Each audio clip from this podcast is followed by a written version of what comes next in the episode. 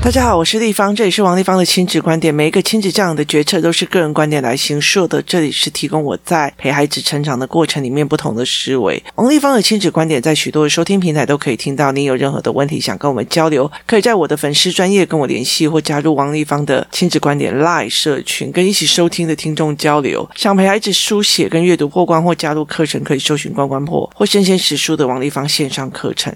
一起协助孩子们破关哦。那今天我们来讲说，嗯，小孩说谎的第六个要件哦，是报喜不报忧哦。我觉得在孩子的过程里面，我曾经讲过，我其实，嗯，在很多的过程里哦，嗯，我可以看到很多的人都在做这一件事情哦。例如说，呃，明明自己都已经人在日本，然后但是会跟妈妈讲说，就是他会去查那个所谓的台湾天气哦，Google 台湾天气，然后跟妈妈讲，哎，我跟你讲，台北现在。在下大雨哦，怎样有的没有的哦。那其实他他在日本天空非常的晴朗哦，他会去 Google 哦，就是台北的街景，或者是呃去看那种什么木栅动物园即时影像，然后跟你讲说哦，我就带小孩来木栅动物园哦，啊太阳刚刚好啊，什么有的没有的哦。那你就问他为什么，他会跟你讲我不喜欢我妈担心哦。所以其实，在很多的过程里面，这东西是无可厚非。你在日本你就 so hot 哦。可是他就觉得说，我妈从以前到现在都不喜欢我一个人跑出去，所以他觉得妈妈会担心，所以他只好说说谎哦。那有时候我会觉得很不可思议啊。然后后来想想，哎，本小姐也是哦。其实，在我所有的状况里面，我几乎都不会跟家人讲任何我现在在做的事情哦。那其实我觉得非常有趣的一件事情是，到最后，我的爸爸妈妈都是从亲戚、好友、朋友里面哦。去听到我的所作所为哦。但不一定是好听的，例如有些人就会跟我妈讲说：“哎，王丽芳出了很多书啊，哦，领导姐的作家早见哦。”然后我妈就会讲，里面都在说我坏话，好，然后呃，像我阿静就会跟我讲说：“哦，你这样子爆料你妈这样 OK 吗？”哦，那他并不觉得，嗯，我是在做一个想要去引导一个重新思维这件教养这件事情或成长这一件事情的思维，他只会觉得你就在干那种没钱的事情。然后又在做那些什么有的没有，所以在很多事情里面，我几乎就会不说。我觉得非常少说这一件事情哦。有一阵子，我就会认为这是所谓的亲子关系的丈量表。我的意思是在于是说，这个东西变成是。亲子关系搞得好，其实指父母跟孩子之间是无话不谈的哦。亲子之间呃关系很好，就会变成呃像朋友一样这样聊有的没有的事情的哦。所以他不可能隐瞒你任何事，他也不可能不说任何事哦。这是哪来的误解哦？其实我后来会觉得，原来每一个人都有每一个人在意的点哦。我曾想过，我曾经小孩子。五岁的时候，就是哎六岁，就是我女儿在一个地方跑来跑去，然后我找不到她，我像疯了一样要找她的时候，她看到我的时候是直接冲过来说妈妈，然后就拍着我说妈妈你不要担心，妈妈你不要担心，我没有不见哦，我没有不见哦。那其实对我来讲，还是一个让我觉得我以为小孩不见那种恐慌，然后他来安慰我。那其实很多人应该都是知道，其实我有时候会有心脏痛的一个问题哦。然后，所以其实我就会整个就是忽然之间，我就会抓着那个胸口，然后就整个人一直冒冷汗这样。所以，其实对我的孩子们来说，他们其实在很多的做事的抉择里面，他会希望他不要去告诉事情，因为。他怕我的身体出状况哦，所以其实呃一刚开始呃我有点崩溃哦。那有一次其实非常非常的明显的一件事情是，我觉得状况有一点点奇怪。就是我女儿，她大概在所谓的国小五六年级的那一段时间哦，我就会发现她在洗澡的时候会出现的一种很奇怪的声音。那后来有一次，就是我跟她吵架，就是为了她偷看漫画的这件事情哦，就是把 iPad 啊什么东西拿来，就是看漫画，然后没有读书的一件事，我们两个吵架。那他就气到一个哦，他就冲进去厕所里面，然后我就重新听到那个声音哦，那我就大爆笑起来，因为我之前听不懂他那个声音在做什么。那可是后来我就开始大爆笑起来的原因，是因为他想要反驳我，他想要干掉我，但是因为他觉得说话出来会伤到我，然后让我不舒服，于是他就去厕所里面拿了一盆水哦，然后然后把脸埋到水里面，然后用。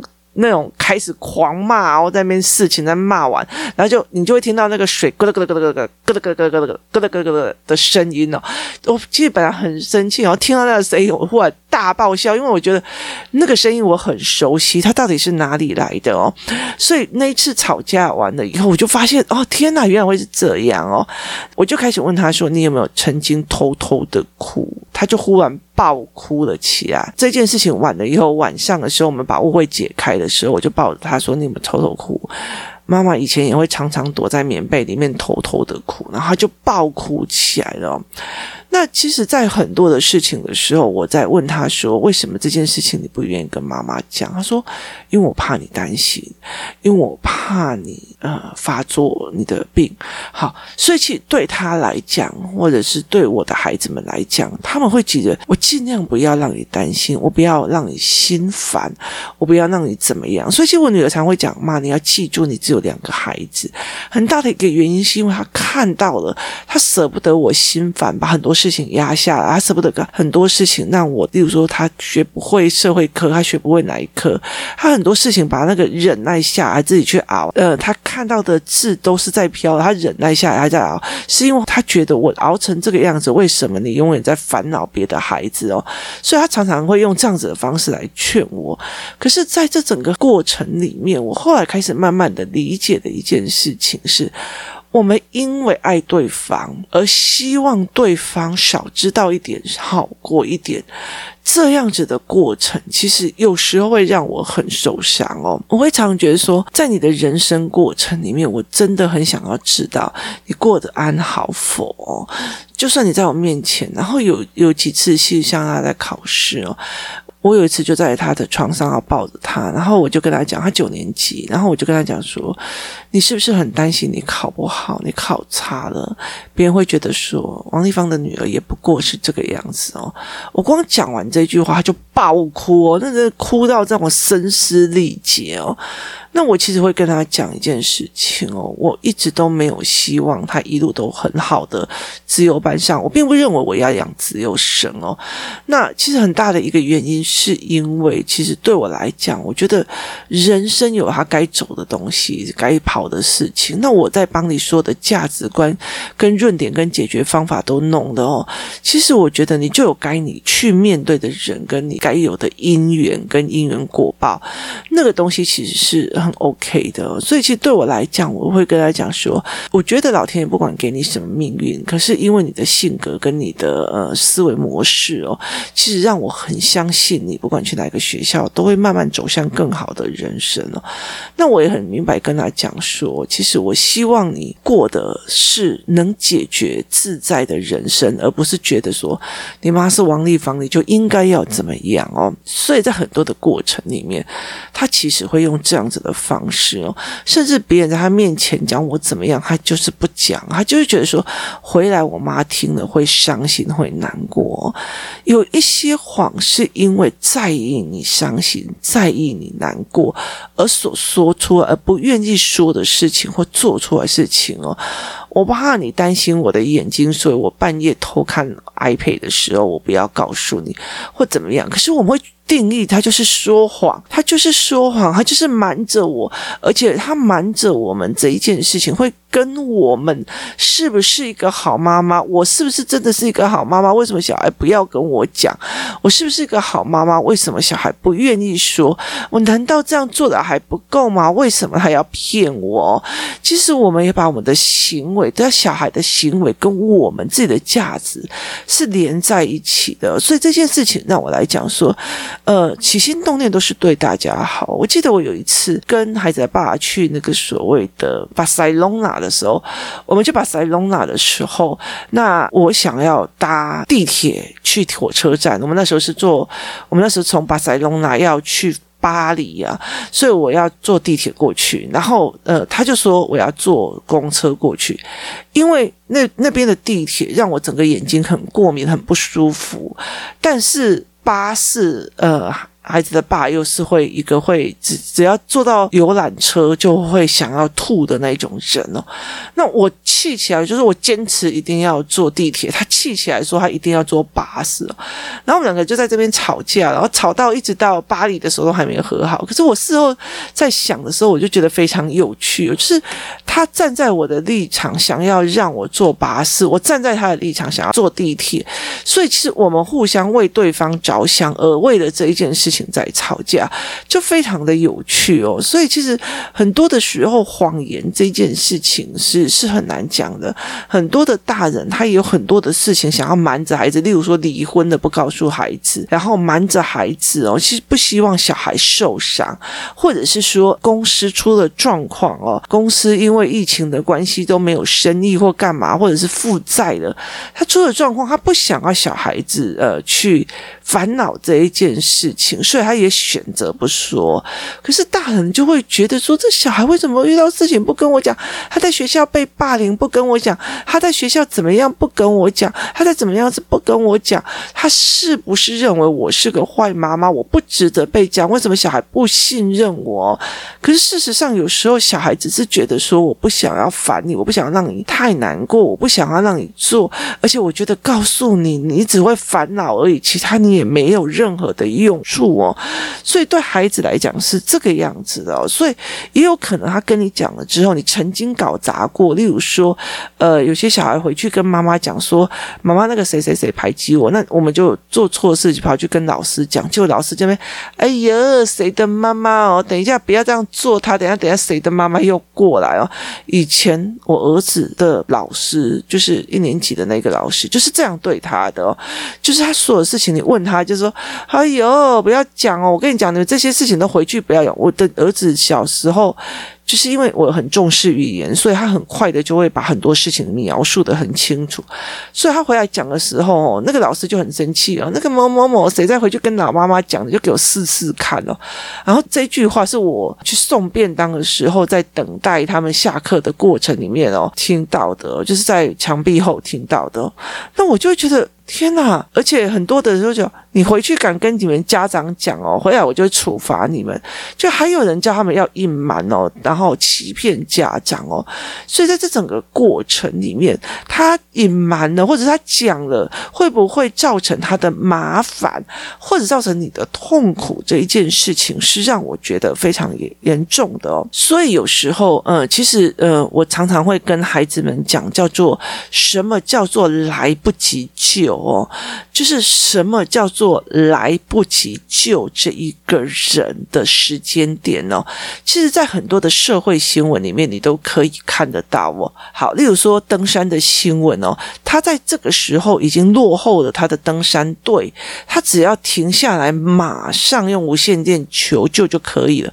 可是因为他没有求救，自自以为他自己可以走到那个路点，就到最后反而变成大迷路哦，他就根本就没有办法回来。所以，其实，在什么时候我还可以求救，什么时候就已经不能求救了哦。那有很多的呃例。例子可以讲啊，呃，例如说去泰国运毒的事情哦，就是因为欠了赌债，所以跑去泰国，然后结果到最后，别人原来是叫你运毒，那你不愿意，不愿意，可能就被拍裸照或干嘛，这样好。可是问题是，如果一刚开始只是因为被人家冲掉，然后就是呃背了三十万的。赌债这件事情，你马上回去面对，我就可以救你，还是你要拉到后面，到最后因为运毒而在那边被泰国的警方政府给关起来，或者是在菲律宾的警方关起来的时候才可以救？其实，在这整个过程里面，这叫做求救的时机点哦。所以，其实呃，孩子们有时候不讲的时候，他没有办法理解，他以为这件事情我可以 handle 的。妈妈，你不用担心哦，爸爸，你不用担心，我这一件事情我可以 handle 的。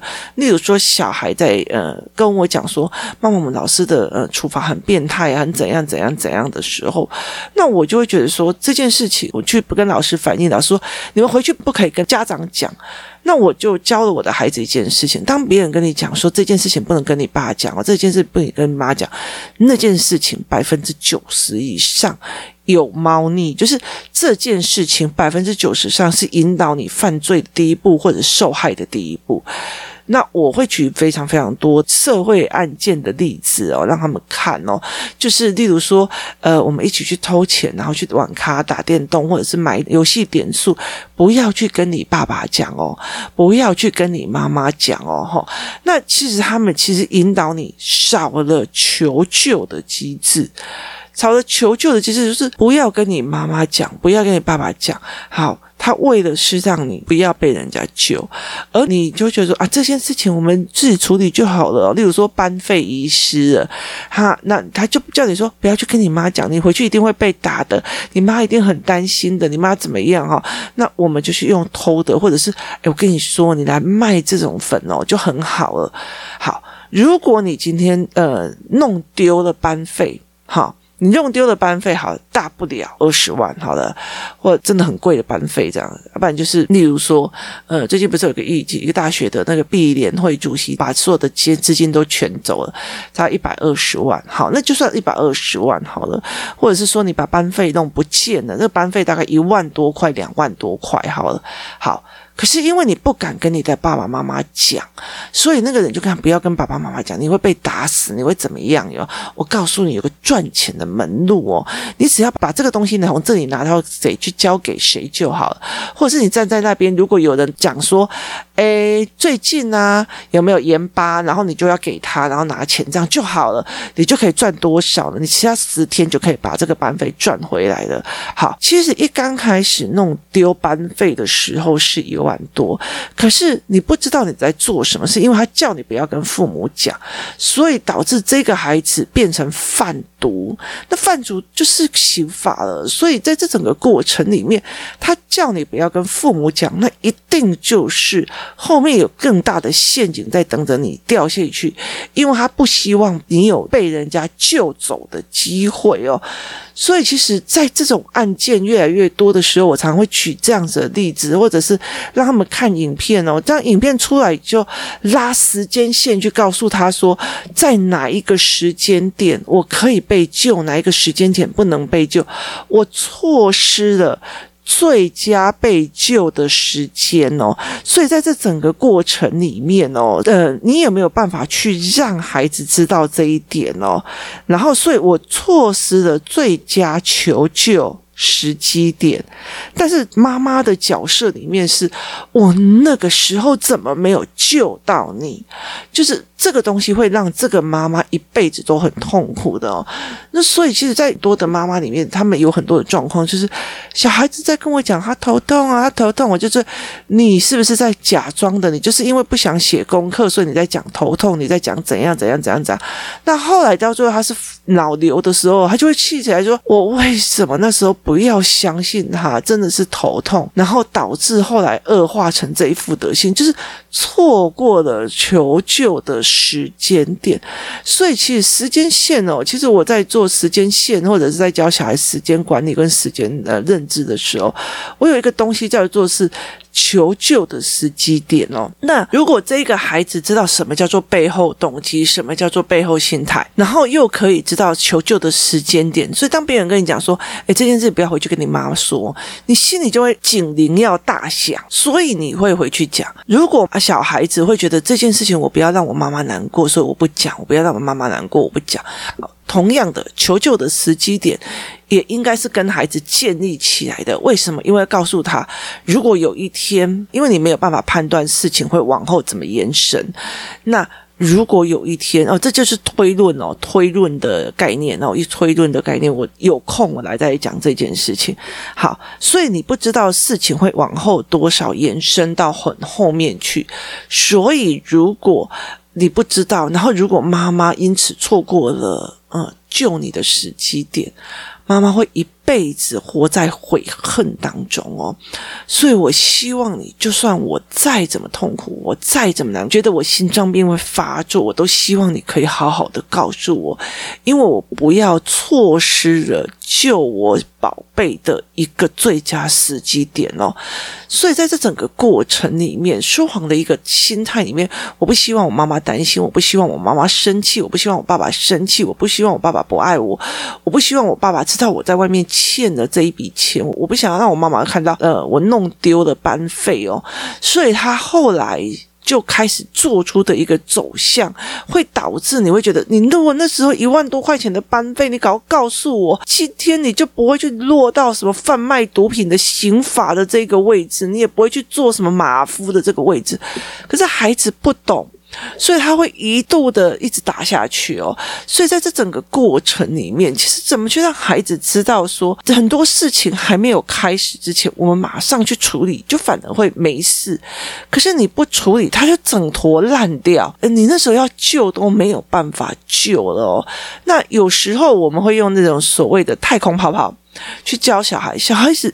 你在吹太空泡泡的时候，你只要一个小洞，你就赶快把它粘起来。当洞越来越大的时候，那就一坨烂掉了。每一样东西都有救它的时间点哦。那如果很多人告诉你这个不要告诉你妈，那个不要告诉你，用背后东西跟推论，你就会知道这个东西一定是要陷害你，因为少一个人求救。为什么？因为他不会让你去求救于你的父母。所以在这整个过程里面哦，要不要告诉父母哦？不要让他担心，不要让他骂。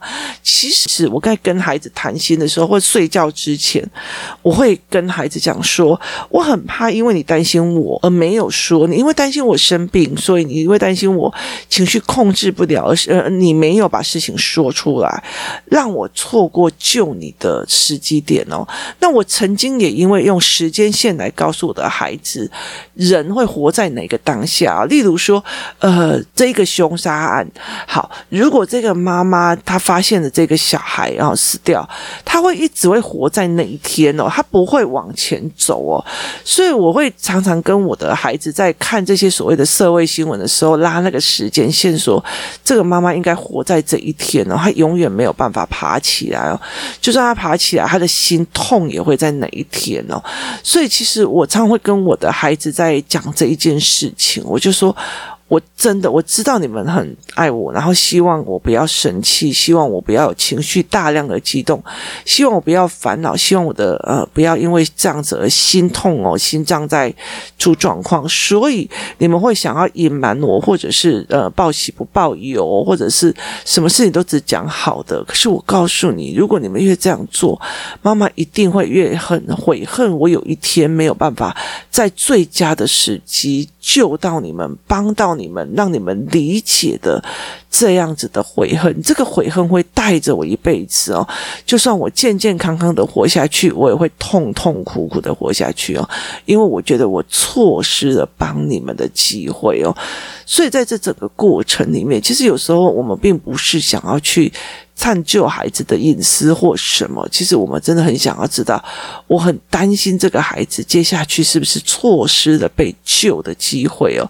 所以，其实，在很多的过程里面，父母去思维说这件事情是不是孩子们因为怕你担心、怕你难过、怕你不舒服、怕你觉得烦恼而不说。其实，像我妈以前常常讲一句话：“哦，烦死了！你们这些事不要来跟我讲了。”哎，奇怪，小时候傻傻的，长大就。啊！长大一下子要烦恼你，烦恼你老公的工作，烦恼你小孩的怎样怎样的，烦死了。从此之后，再也没有人跟他讲。是哦，打电话回去就是，嗯，好，我叫帮我阿伯，好，我说拜拜。好，当你嫌弃了这一件事情以后，就再也没有人告诉你了，也不会愿意有人告诉，因为你觉得我们的苦是你的烦，是故意来找你麻烦的，这也是一个心态之一哦。所以在这整个过程。里面，我会常常会跟孩子讲说：不要怕担心我麻烦，不要担心我难过，不要担心我什么。妈妈所有所有在呃人生里面的经历里面所学到的法律知识，所学到的政治脉络，所学到的商业知识，所学到的大众传播，所学到的经历过的人事实地物。如果你们在遇到事情的时候，我能够提供我的思维跟模式，让你们参考，我会很开心。我有。帮到你们，救到你们了，所以对我来讲，请你不要隐瞒我，因为对我来讲，最痛苦的不是病发作，而是最痛苦的是没有在最好的时机帮到你们哦。所以，其实，在后来的时候，我常常跟孩子讲这样子的一些话哦，去让孩子明白一件事情：身为一个父母，怕的不是我们因为小孩而痛苦难过，而是我们真正的痛苦难过，是因为我们。帮不上忙，我们在你的痛苦的人生里面放着你一个人在那边痛苦，这是对妈妈、对父母来讲很难过的一个点。如果到最后我们没有把这个孩子救回来的时候，我们就会一直回来同样的。来不及救的悔恨当中，所以当孩子们愿意跟妈妈讲的时候，就算是妈妈会痛苦、会难过，但是我们至少我们会开始想这件事情该怎么解决，这才是一个最重要的点。所以，如果有孩子们在听这一集的话，我想要告诉你们，其实。妈妈们在意的是，他有没有让你这么孤孤单单的去面对功课上的压力，功课上的什么事情？其实我们在意的是你的苦。当然，你们很体贴的，不希望造成妈妈的麻烦。可是，其实妈妈们不一定是这样子想。认知，亲子之间的认知是不太一样的哦，所以其实当妈妈有这样的孩子的时候，你不要去认定孩子在骗你，孩子在瞒着你，孩子在不说，是不是？呃，影响到，呃，是我不是一个好妈妈。其实说穿了就是。我们站在对方的立场，我们在思维害怕对方的伤心与难过，我们在在意着别人之下所说出来的一个所谓的善意的谎言，所谓的怕你担心，所以我不说。这样子的孩子其实让人家很心疼，但是其实我也很想要跟很多的孩子讲。妈妈们最希望的，父母们最希望的是，在你可以被人家拯救的时候，好好的帮你，不要让你一个人去面对。今天谢谢大家的收听，我们明天见。